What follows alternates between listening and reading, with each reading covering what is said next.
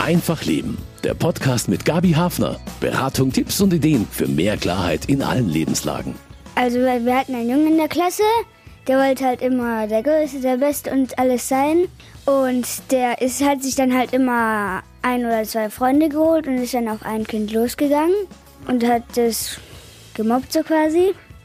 Ich glaube, Mobbing ist, wenn andere Schüler jemanden ausgrenzen, weil er irgendwie anders ist als sie. Ich habe schon mal erlebt, wie ein paar Jungs auf einen Jungen losgegangen sind und der konnte sich dann halt nicht mehr wehren und dann habe ich das gesehen und habe das dann gemeldet. Geschwister Vicky, Max und Benedikt sind acht, zehn und zwölf Jahre alt und haben alle schon Mobbing mitbekommen an ihrer Schule. Kinder und Jugendliche, die gemobbt werden, können ihr ganzes Leben an den Folgen leiden. Eine Befragung bei der PISA-Bildungsstudie 2017 ergab, dass in Deutschland fast jeder sechste 15-jährige Schüler regelmäßig Opfer von körperlicher oder seelischer Misshandlung durch Mitschüler wird. Wer kann den Betroffenen helfen? Wie kann man Mobbing beenden? Ich bin Gabi Hafner und habe eine Expertin im Studio.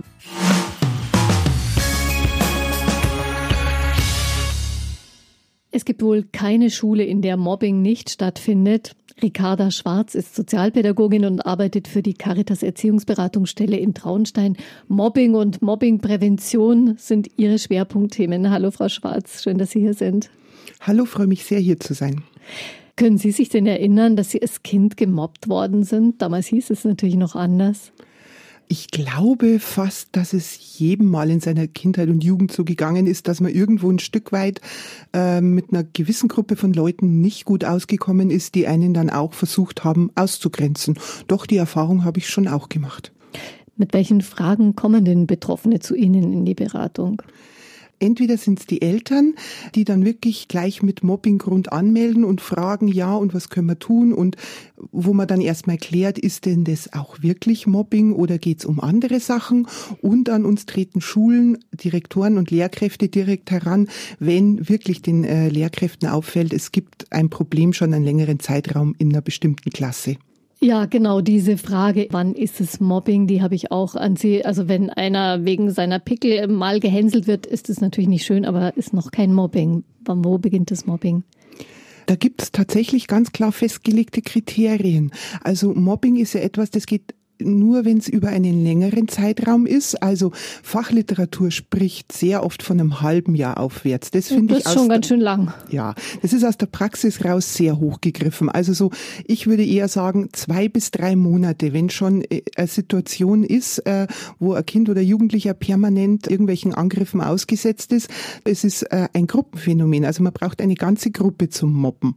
Das ist nicht so ein eins zu eins Konflikt. Der kann auch über Jahre gehen. Also auch wenn man jemanden hat, hat, mit dem man sich seit dem Kindergarten zum Beispiel nicht versteht. Aber wenn das nur in diesem Eins zu eins bleibt, spricht man auch nicht von Mobbing. Und es äh, findet immer statt in einem sogenannten, das klingt jetzt für Schule so, ja, nicht gut, aber es findet statt in einem Zwangskontext. Das heißt, in einem Kontext, wo man von alleine nicht rausgehen kann. Jetzt, wenn man in einem Verein ist und wirklich alle anderen im Verein beschließen, sie mögen einen nicht, kann man ja sagen, gut, dann suche ich mir ein anderes Hobby, gehe in einen anderen Verein, ich kann es beenden. Aber äh, wir haben nun mal Schulpflicht, das kann ich nicht beenden und deswegen spricht man von einem Zwangskontext. Das sind so typische Mobbing-Aktivitäten. Ganz klar ähm, verbale Angriffe, also dass man permanent Beschimpfungen ausgesetzt, dass man vor allen Dingen ausgelacht wird. Also egal, ob das jetzt wirklich lächerlich ist, was man sagt, also es geht irgendwann über in jeder lacht immer, egal was man sagt.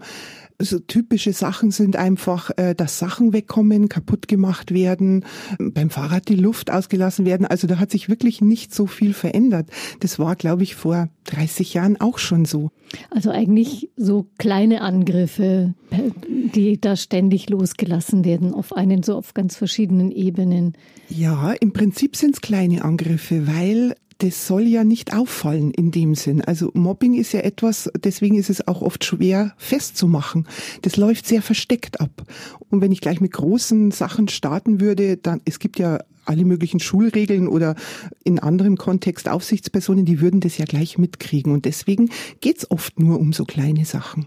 Die sich aber natürlich in der Summe zu einem Riesenproblem anhäufen. Ja, in der Summe über einen langen Zeitraum ist es natürlich sehr anstrengend, wenn ich immer keine Stifte habe, wenn ständig meine Bücher weg sind. Ja, wo ich, wenn ich immer denken muss, hey, ich bin hier der Depp.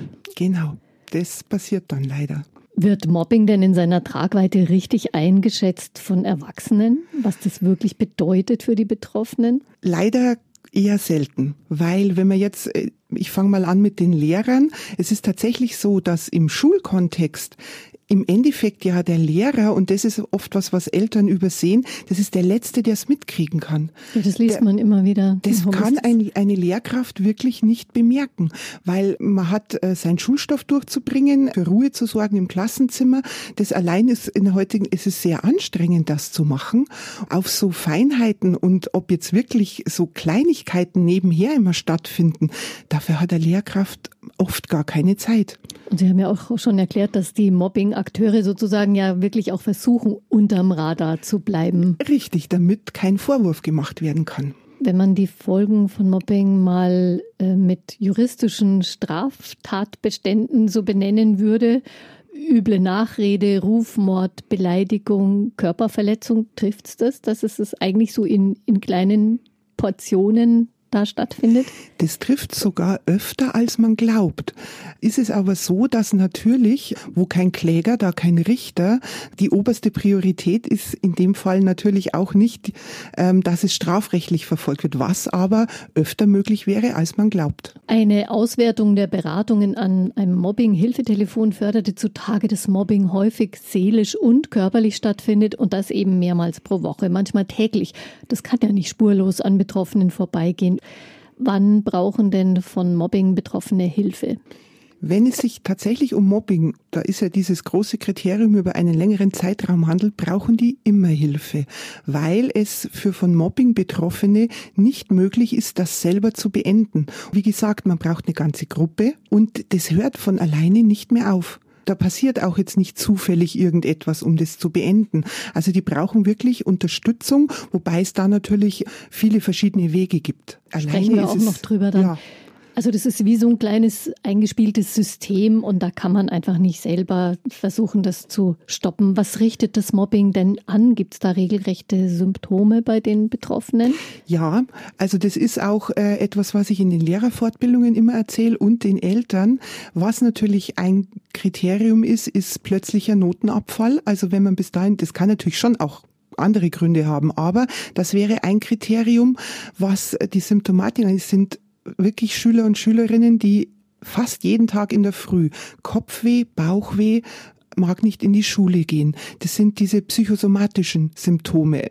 Und das Gemeine am psychosomatischen Schmerzen ist ja, man hat die tatsächlich. Also ja. psychosomatisches Bauchweh tut genauso weh wie ein Bauchweh, wenn ich was Verdorbenes gegessen habe. Da ist ja für den Betroffenen kein Unterschied.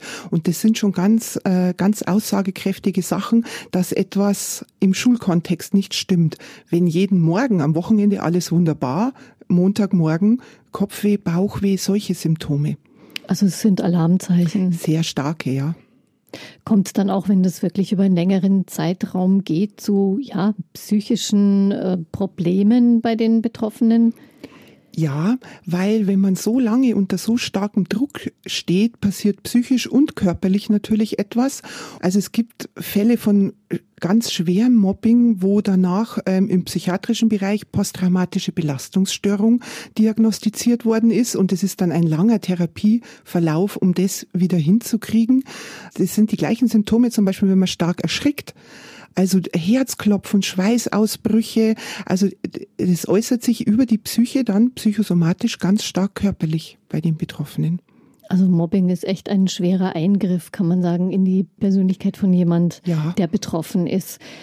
Gibt es Zeiten, gibt es Lebensphasen, wo das Mobbing besonders schädlich ist? Ich meine, in der Pubertät sind wir alle unsicher gewesen, angreifbar meiner Meinung nach ist es egal, in welcher Stufe es stattfindet, weil jede davon so ihre besonderen Kennzeichen hat, wie jetzt zum Beispiel Pubertät, ist ja oberste Priorität, psychisch gesehen, Zugehörigkeit zur Gruppe und Anerkennung durch Gleichaltrige. Und das ist ja genau das, was dann durch Mobbing entzogen wird.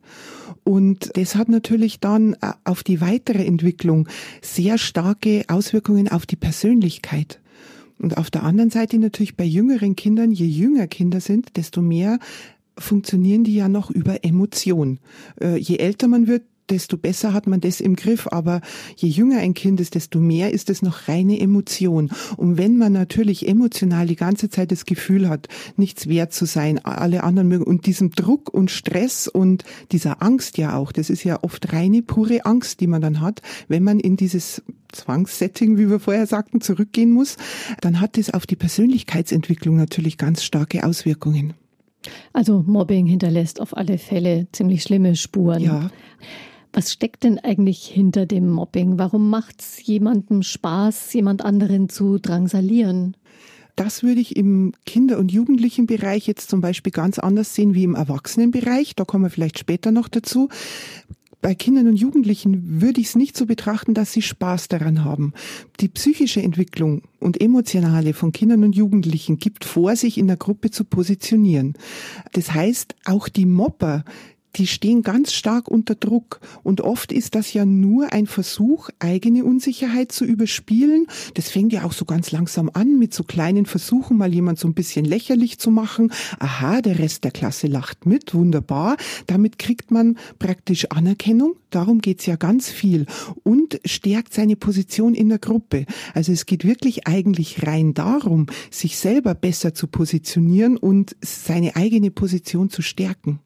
Trotzdem, also gerade wenn Schüler schon ein bisschen älter sind, dann müssten sie ja schon ahnen, dass es nicht in Ordnung ist, was sie tun. Oder vielleicht fühlt sich es auch gerade deswegen irgendwie gut an, weil da auch so eine kleine Grenzüberschreitung dabei ist. Das ist zum einen die Grenzüberschreitung und zum anderen hat es natürlich schon sehr viel auch zu tun. Deswegen ist Mobbing ja mittlerweile tatsächlich sehr stark verbreitet. Es hat was mit dem Erziehungsstil zu tun und mit dem der Art und Weise, wie unsere Gesellschaft lebt weil was sehr oft hinten runterfällt in unserer Leistungsgesellschaft, wie man so schön sagt, und Ellenbogengesellschaft, ist die soziale Komponente. Also Kinder tatsächlich so zu erziehen, es ist gut, wenn du mal zurückstehst, auch wenn du recht hast. Ähm, schau mit auf die anderen. Also es geht oft um so ein soziales Miteinander, das Kinder heute tatsächlich weniger lernen, ist immer wieder die Erfahrung in der Beratung. Mhm. Darauf werden wir später auch auf alle Fälle zurückkommen. Mhm.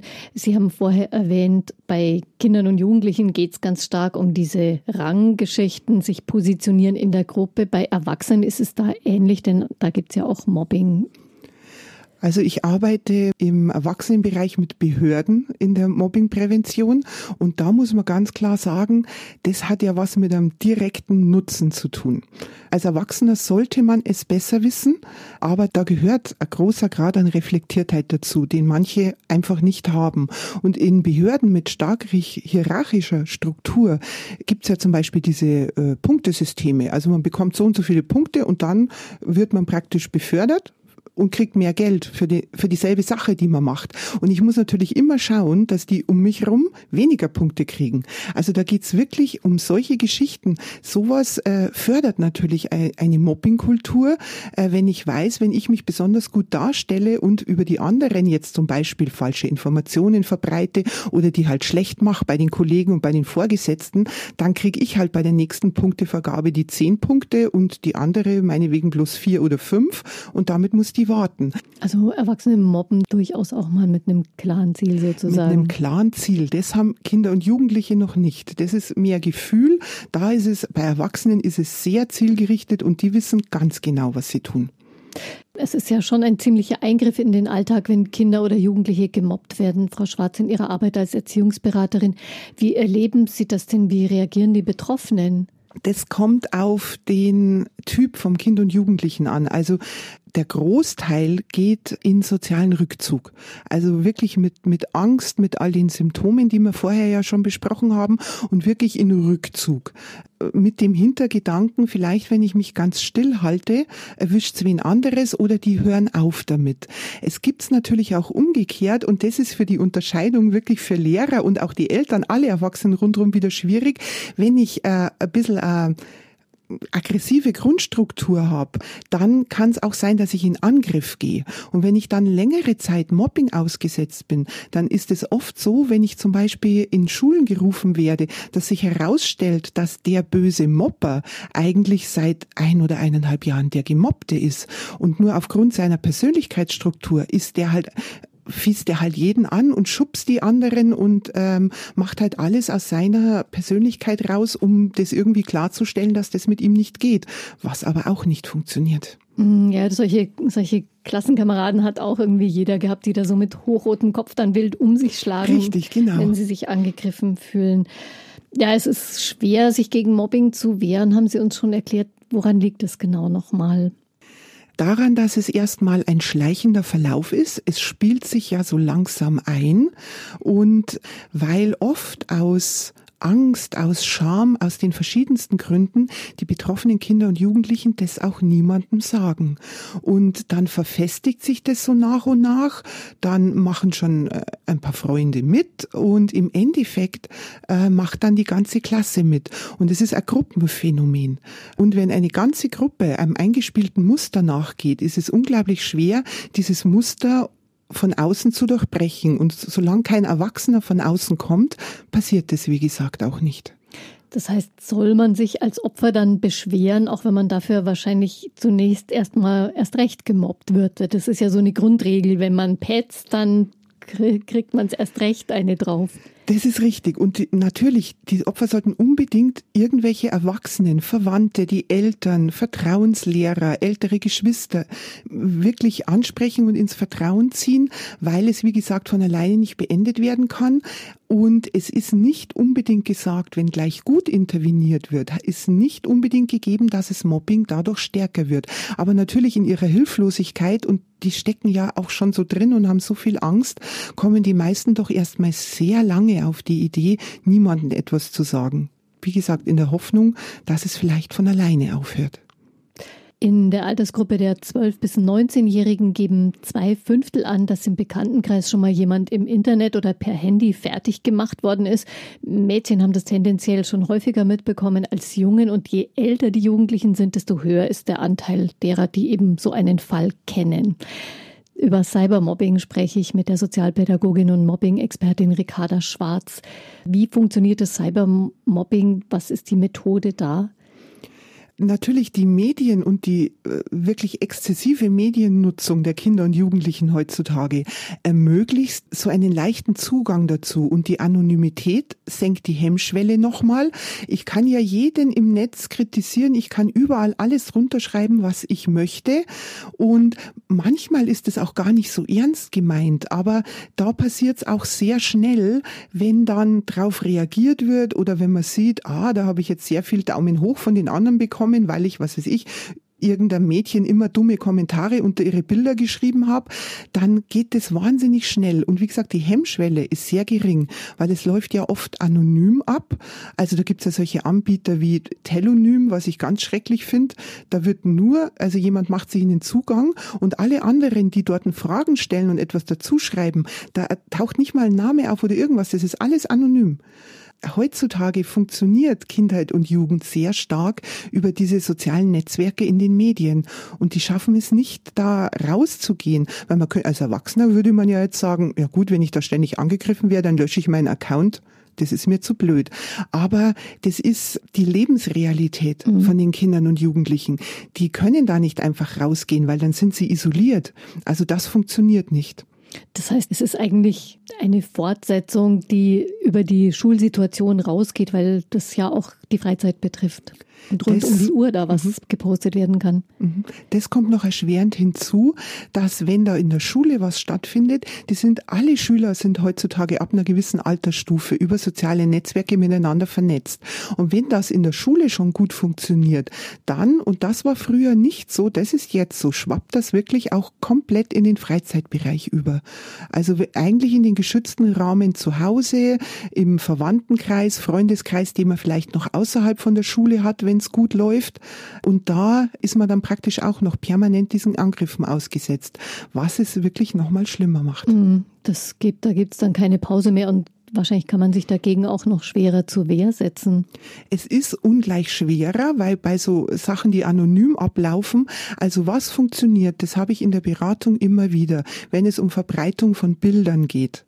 Weil das Bildrecht mittlerweile sehr stark geschützt ist, da kann ich wirklich jedem nur raten, sofort zur Polizei, weil die können Handys einsammeln, Rechner und alles einsammeln, Tablets, die Bilder werden komplett gelöscht und ähm, das wird auch strafrechtlich dann weiterverfolgt. Und das ist dann schon nochmal eine Hausnummer, wo die meisten, die einfach mal lustigen Partybild oder irgendwas in der Richtung gemeint haben, ha, wie witzig, das schicke ich jetzt mal an die ganze Schule, ähm, das stoppt das eigentlich sofort. Wird das denn oft genutzt, diese Möglichkeit? Es kommt immer darauf an, wie die Polizei dort, wo man wohnt, reagiert. Jetzt bei uns im Landkreis sind die darauf geschult, haben auch schon Fortbildungen gemacht und die reagieren sehr schnell und sofort. Und für sowas sorgen auch sehr oft die Lehrer, die Schulen mittlerweile. Wenn Lehrkräfte sowas mitbekommen, die melden das, weil es ist ein Straftatbestand, ganz klar.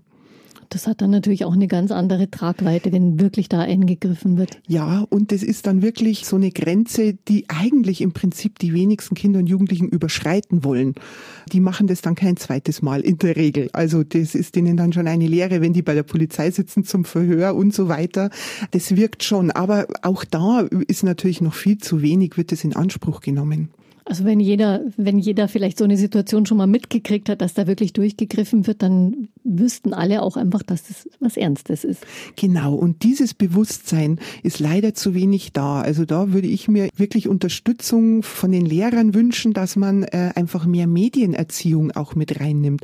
Weil natürlich jetzt auch nicht alle Eltern in der Lage sind, über Gefahren und über, über Rechtslagen ihre Kinder aufzuklären. Und das wäre meiner Meinung nach äh, das einzige, die breite Masse zu erreichen, wären da die Schulen.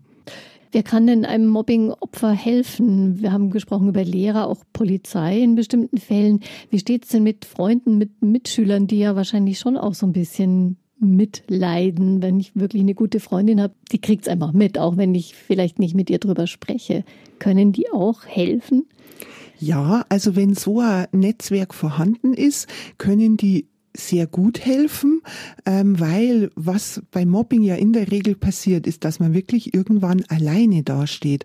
Und das ist die Problematik dran, weil im, im Klassenverbund, da gibt's die sogenannte schweigende Masse, die das zwar mitkriegen, aber auch nichts dagegen sagen. Wieder aus verschiedenen Gründen. Angst, dass sie es selber erwischen könnte, weil sie es selber nicht als so dramatisch wahrnehmen, weil sie keine gute Gefühlswahrnehmung haben oder was auch immer. Wenn jetzt da aber welche dabei wären, die versuchen zu unterstützen, die so einen sozialen Status in der Klasse haben, dass sie auch mal was sagen würden, dann ist es in der Regel so, dass es nicht zu, zu einem ganz schweren Mobbing kommt. Das passiert tatsächlich nur, wenn Schüler ganz alleine dastehen. Also da ist die Courage gefragt, den Mund aufzumachen, wenn man sowas mitkriegt und es nicht in Ordnung findet, auch wirklich zu sagen, hey, ihr lasst die jetzt mal in Ruhe. Genau, das, das würde absolut weiterhelfen, und wenn das mehrere aus der Klasse wären. Ähm, das ist auch der Weg, da kommen wir wahrscheinlich auch später mhm. noch dazu, wie man sowas gut auflösen kann. Was brauchen Betroffene noch, damit sie nicht so ins Bodenlose fallen? Was sehr hilft innerhalb der Familie, und das, ähm, da, dahingehend berate ich auch die Eltern immer, ist äh, die sogenannte Resilienz. Das ist ja auch so ein feststehender Begriff. Das mhm. heißt ja eigentlich nur in, im Prinzip Widerstandsfähigkeit, also innere Stärke. Dann, wenn man das mitkriegt, es dauert ja doch ein bisschen, bis Mobbing beendet werden kann. Und man kann Kinder und Jugendliche sehr stark stützen über dass man ihnen praktisch ihren Freizeitbereich außerhalb von diesem Setting, in dem sie sich befinden, schön gestaltet, dass die Erlebnisse mitbringen, dass die auch in der Schule was Tolles zu erzählen haben. Also sprich, dass man wirklich bei den Sachen wie Vereine, Hobbys, denen man nachgeht, regelmäßige Treffen mit Verwandten, Cousins, Cousinen, vielleicht ein Freundeskreis, der gar nicht an derselben Schule ist, aber wenn ich Nachmittag dann mit denen was unternehme und nicht auf mein Handy schaue, ist das eine wahnsinnige Entlastung. Also also Kinder und Jugendliche brauchen ein sogenanntes erfülltes Leben, so wie wir Erwachsenen ja auch. Und wenn da genug stattfindet, ist es schon eine Stärkung, um das äh, besser durchzustehen. Einfach Situationen, möglichst viele Situationen, in denen sich die Betroffenen dann gut fühlen und auch ja angenommen, akzeptiert fühlen können. Ja, genau. Also ich rate den Eltern dann immer ganz stark in der Nachbarschaft oder in Vereinen nach Gleichaltrigen Ausschau zu halten, die man vielleicht so schon kennt und dass die Eltern das anstoßen, dass da Berührungspunkte entstehen. Weil wie gesagt, auch bei den Gemobbten ist ja der vorherrschende psychische Anspruch, dazuzugehören und Anerkennung durch Gleichaltrige. Und es ist sehr hilfreich für den emotionalen Zustand, auch wenn ich sie dann nur außerhalb der Schule zum Beispiel bekomme. Also ein Leben außerhalb der Mobbing-Situation genau. schaffen. Also ich glaube, man kann was tun gegen Mobbing. Man äh, kann einfach zum Beispiel, wenn man Mobbing sieht, dann kann man das eigentlich sofort einer erwachsenen Person melden, dass sie dann was dagegen tut, weil das kann dann einfach nicht so weitergehen. Die achtjährige Vicky hat es instinktiv durchblickt. Mobbing darf man nicht laufen lassen, jemand muss es beenden. Warum darf man so ein Mobbing nicht laufen lassen, wenn man davon weiß? Weil es tatsächlich von alleine nicht aufhören wird. Also es wird, sie, es wird sich so stückweise immer verschlimmern. Und was ich ganz oft erlebe, ist, dass dann die Gemobbten tatsächlich die Schule wechseln. Also komplett rausgerissen werden aus ihrem sozialen Umfeld. Eltern lieber dann äh, für ihre Kinder weite Schulwege in Kauf nehmen, weil sie denken, es liegt praktisch an irgendwelchen ganz bestimmten bösen anderen Kindern und Jugendlichen und dass sich das in der neuen Schule dann auflösen wird, was erfahrungsgemäß leider oft nicht so ist. Mhm, wenn man diese Mobbing-Karriere quasi mit sich trägt. Ja, weil man auch in der neuen Schule, natürlich, wenn ich als Quereinsteiger neu komme, in eine Schule, wo ich jetzt nicht mit den anderen schon in den Kindergarten gegangen bin oder in den Grundschulbereich und ich komme da ganz neu rein, ist das natürlich so ein Gefahrenpunkt, der sich quasi bietet, ein Ansatzpunkt, die neue, der neue. Man kommt ja schon mit Vorbehalten, wird das jetzt wieder so sein? Und das löst dann leider aus, dass es ganz leicht passieren kann, dass es wirklich wieder so ist. Also das ist wirklich ein Irrglaube zu denken, das hängt jetzt an bestimmten Personen, Richtig. Also es ist, wie gesagt, immer eine ganze Gruppe. Es hängt nicht an bestimmten Personen. Wie lässt sich denn Mobbing beenden oder so eine Situation auflösen, wie Sie sagen, bevor es soweit ist, dass den Leuten nur noch einfällt, das Kind die Schule wechseln zu lassen? Was kann man da machen? Also es gibt verschiedene Ansätze, um mit Mobbing in Klassen zu arbeiten. Ähm, die besten Erfahrungen mache ich immer wieder mit dem sogenannten No-Blame-Approach.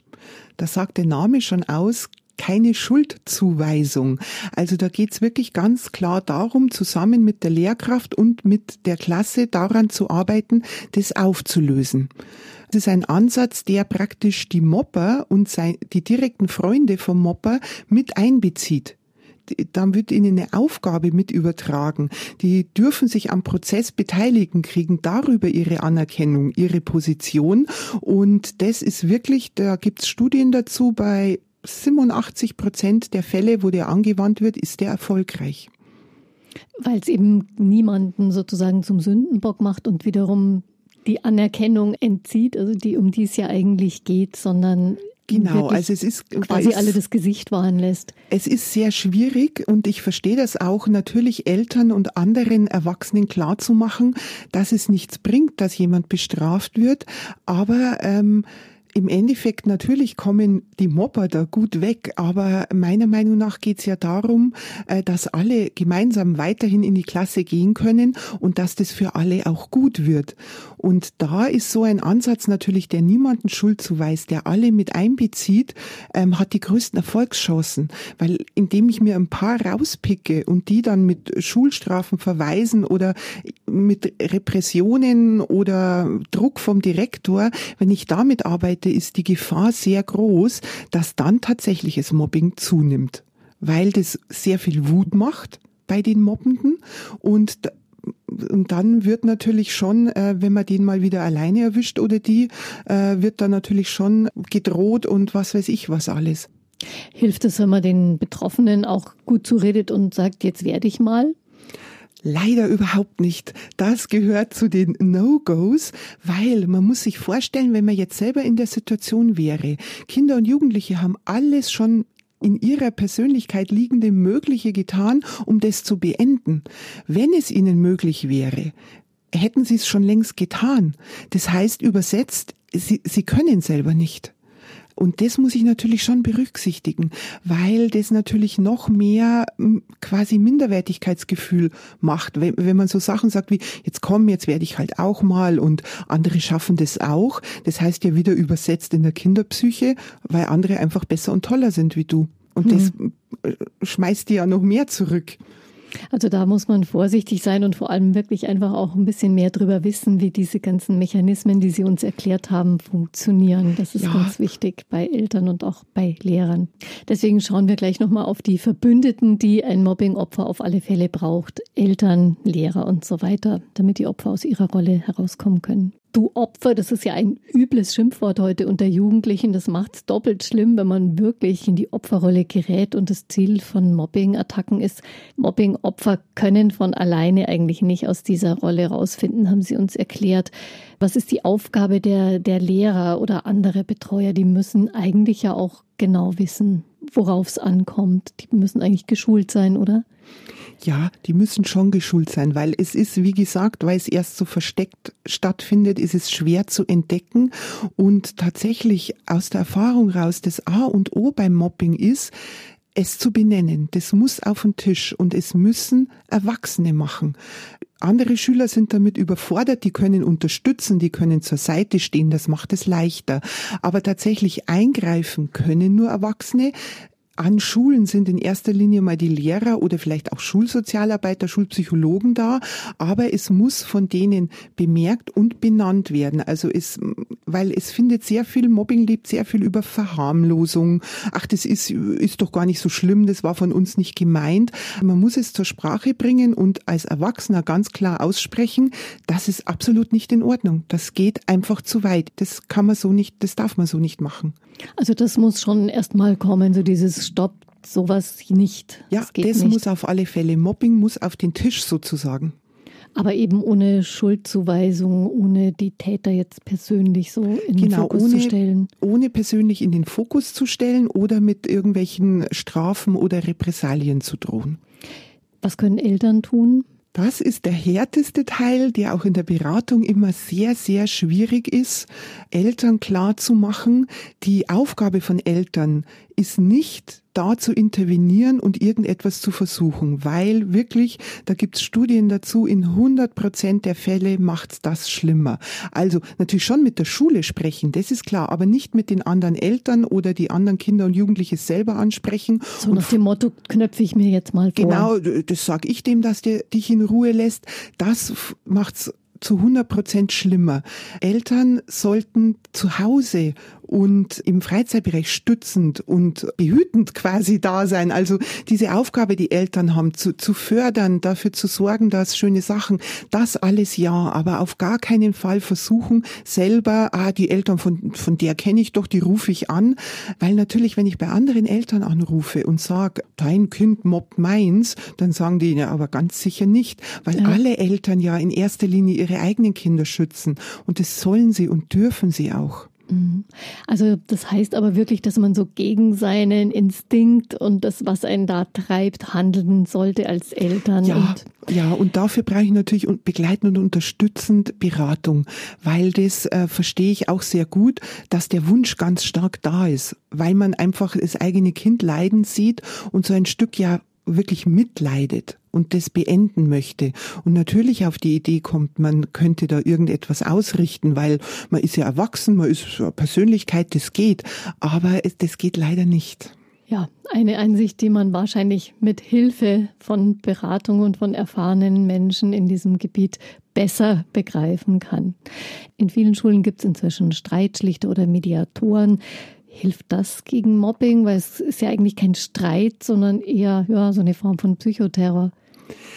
Es ist für Mobbingprävention, aber nur für den präventiven Gedanken sind diese Sachen alle sehr gut, weil natürlich auch sehr viel Klassenklima, Schulklima, wie lernen Schüler miteinander umzugehen, wie lernen gerade mit diesen Streitschlichtern, solche Trainings führe ich auch an Schulen durch, Streitschlichtertrainings, dass die lernen, wie löst man denn einen Konflikt konstruktiv, ohne den anderen fertig zu machen, Wertschätzung auch zu lernen anderen gegenüber.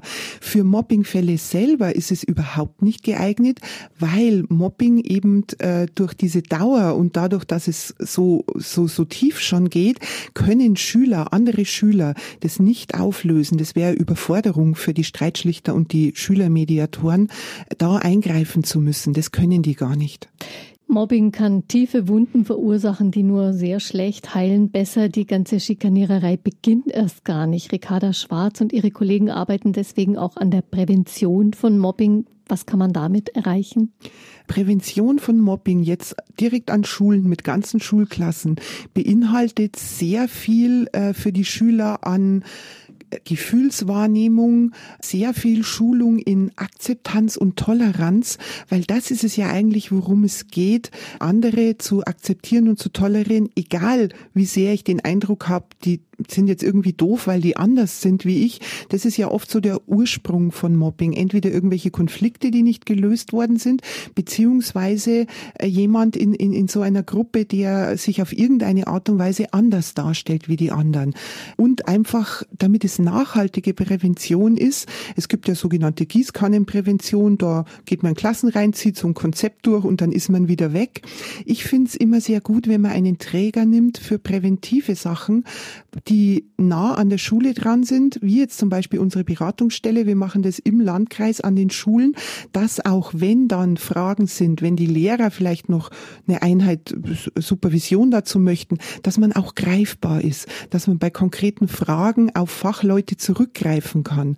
Und mir ist es immer ganz wichtig, der Anspruch ist recht hoch, den ich mit Schulklassen mhm. habe, aber ich gehe mit denen sehr viel in Diskussion. Also da werden dann die unmöglichsten Sachen diskutiert aber man kommt irgendwann an einen Punkt, dass sie dann schon wahrnehmen sollen und auch oft können, wie schlimm das eigentlich ist, wenn einen das selber betrifft. Und wenn die dann mit so einem mulmigen Gefühl da rausgehen, oh je, also das ist etwas, was eigentlich ganz schwer auszuhalten ist, das wünsche ich niemanden dann ist es eine super nachhaltige Prävention. Mhm, also sie wirklich auch gefühlsmäßig an diesen Punkt bringen, zu spüren, was es was da passiert bei einem Mobbing, was es mit einem macht. Mhm. Eltern sind höchst alarmiert beim Thema Mobbing, aber was, wenn das eigene Kind Täter ist? Wenn ich davon Wind bekomme, dass mein Kind gemobbt wird, klar, dann bin ich als Mutter oder Vater sicher total alarmiert und weiß, mein Kind braucht da jetzt Beistand. Wenn ich mitbekomme, dass mein Kind andere mobbt, wie reagiere ich denn da? Das ist, glaube ich, fast noch schwerer mitzubekommen, als wenn das eigene Kind gemobbt wird, weil man natürlich in unserer Gesellschaft davon ausgeht, dass es etwas Gutes ist, wenn Kinder und Jugendliche ja so durchsetzungskräftig sind und oft was sagen und starke Persönlichkeiten sind. Das ist ja etwas, was Eltern sich sehr stark wünschen. Wenn man wirklich den Eindruck hat, das ist zu heftig den anderen gegenüber, da ist irgendwie mein eigenes Kind äh, setzt andere sehr unter Druck.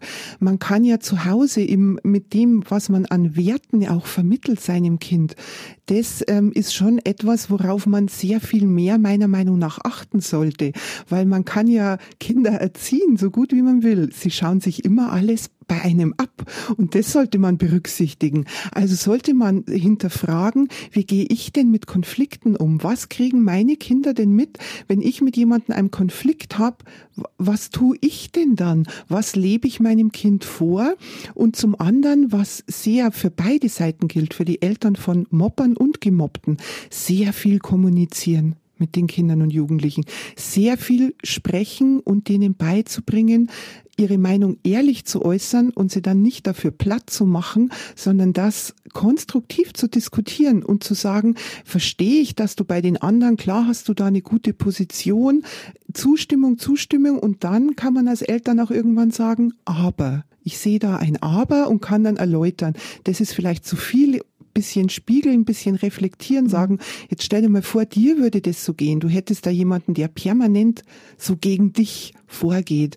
Ähm, ich glaube nicht, dass du das wollen würdest. Und ähm, vielleicht wirklich über so ein, so ein ehrliches Gespräch kann man oft mehr erreichen bei seinen eigenen Kindern, als man glaubt. Wir sind ja auch alle keine Heilige. Natürlich lästert man auch mal über Nachbarn oder amüsiert sich über irgendeine Ungeschicklichkeit von jemand anderem. Kann man auch da so ein bisschen Anti-Mobbing-Kultur vorleben, indem man eben ja eigentlich versucht, wertschätzend zu bleiben, selbst wenn man mal vielleicht eine fiese Bemerkung macht, aber von der Grundhaltung wertschätzend ist gegenüber anderen. Das ist etwas sehr Wichtiges. Ich denke mir, ähm, das ist etwas, wo viele Eltern sich natürlich schon, also da nehme ich mich nicht aus, an der eigenen Nase packen müssen, ähm, wie oft man eigentlich andere Menschen verurteilt, ohne lang drüber nachzudenken und das natürlich auch vor seinen Kindern ausspricht. Das macht schon sehr viel aus. Es wird ja auch in den Medien vorgelebt eigentlich viel. Ganz stark ganz in den Medien. Deswegen ist auch einer der Gründe, warum ich mehr Medienerziehung mir wünsche, in den Schulen, zu Hause, in den Elternhäusern, kritisch zu hinterfragen und zu sagen, aber auch ehrlich zuzugeben, ja, ich habe Vorurteile, die hat nämlich jeder Mensch. Jeder Mensch hat Vorurteile. Aber der Trick ist ja, die zu hinterfragen. Hat das auch wirklich eine gerechtfertigte Basis oder muss ich das mal komplett revidieren? Und wenn man das ein Stück weit seinen Kindern vorlebt, in der Diskussion immer wieder zu betonen, ja, weiß ich, da habe ich ganz blöd dahergeredet. Aber wenn ich, wo ich drüber nachgedacht habe, ist mir klar geworden, das war eigentlich nicht so okay, weil, was weiß ich, ich habe dann die Nachbarin besser kennengelernt und äh, die ist gar nicht so blöd, wie ich dachte. Muss man sich halt immer genauer anschauen. Und wenn man sowas seinen Kindern transportiert und auch vorlebt, das muss man natürlich schon auch machen. Weil wenn man sagt und man macht selber nicht, wird man auch irgendwann nicht mehr ernst genommen. Ganz klar. Ja, Mobbing ist schwer zu fassen, weil es aus so vielen kleinen Interaktionen, kleinen Pieksen besteht, die oft genau dann stattfinden, wenn kein Erwachsener zuschaut oder zuhört. Vielleicht nochmal zusammengefasst, Frau Schwarz, was hilft, um Mobbing möglichst nicht groß werden zu lassen? In der Schule, zu Hause und vielleicht auch online? In der Schule gibt's ja mittlerweile schon sehr viele hilfreiche Ansätze. Also es gibt ja Schulen, die ähm, haben einfach verstanden, worum es geht. Die machen in den Übergangsklassen fünfte, sechste Klasse, kommen die Kinder oft äh, ganz viel am Nachmittag nicht nach Hause, nicht weil sie Unterricht haben, sondern gemeinsam Klassenzimmer bemalen, eine Leseübernachtung machen und so weiter und so weiter. Also Schulen haben mittlerweile schon begriffen, dass es wichtig ist, Kinder sozial zusammenzubringen, dass ich gleich mal, wenn ich fünfte, sechste Klasse bin, die anderen aus meiner Klasse und auch die restlichen der Jahrgangsstufe mehr kennenlernen und damit natürlich auch mehr akzeptiere. Also sowas wie Teambuilding. Genau, in, im Unterricht mehr so Teamarbeit, wenn ich schon weiß, oh, da ist jetzt, was weiß ich, eine fünfte, sechste Klasse, ich habe so das Gefühl, ach, der eine, aber so richtig viele Freunde hat der nicht, dann versuche ich den immer mit Schülern in eine Gruppenarbeit zu setzen, wo ich mir denke, aber die sind so sozial und so nett, die nehmen den mit auf. Das kann man ganz gezielt auch fördern. Und es gibt ja Schulkonferenzen, also es gibt sehr viele Sachen mittlerweile, die Schulen auch schon machen. Streitschlichter kann ich wirklich jedem empfehlen, weil wenn es Schulklima und das Klassenklima passt, das ist die beste Mobbingprävention. Also da sieht man dann, dass da weniger Mobbingfälle auftreten. Tatsächlich, ja.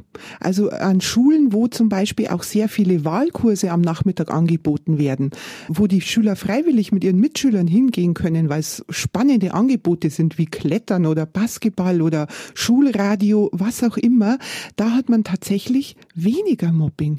Ja, je besser die Gemeinschaft, je mehr Aktivitäten so außerhalb der klassischen Lernsituation, desto genau, weniger Mobbing. Weil die, wie gesagt, ja sozial zusammenfinden müssen. Nicht nur im, im schulischen Bereich, weil der bedeutet immer Druck und Noten und Konkurrenz. Konkurrenz und Leistung.